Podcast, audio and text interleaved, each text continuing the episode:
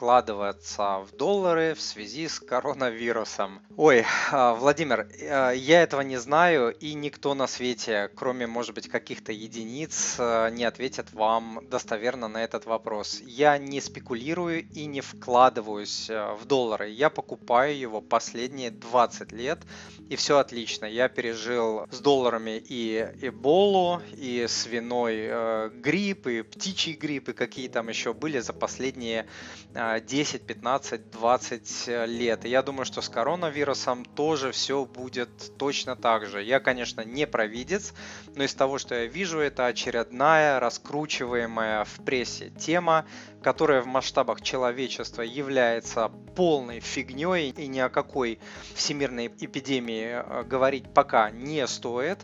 Да, это опасный вирус, да, от него действительно умирают люди, но я с трудом верю, что этот вирус способен обрушить мировую экономику и доллар. Я помню, точно так же СМИ нагнетали ситуацию, вот прям точно так же с эболой, а, со свиным гриппом, вот, вот точно так же один в один говорили, что будет всемирная эпидемия, что будет крах мировых порядков и мировых экономик. В описании я дам ссылку на статью а, «Покупать ли доллары сейчас, плюс дам свой прогноз по доллару. Дорогой друг, если то, что вы услышали, было для вас полезным, то, пожалуйста, подпишитесь на мой канал, оставьте отзыв на iTunes или в Google подкастах, или просто пришлите мне электронное письмо с вашим отзывом. Я читаю все отзывы лично.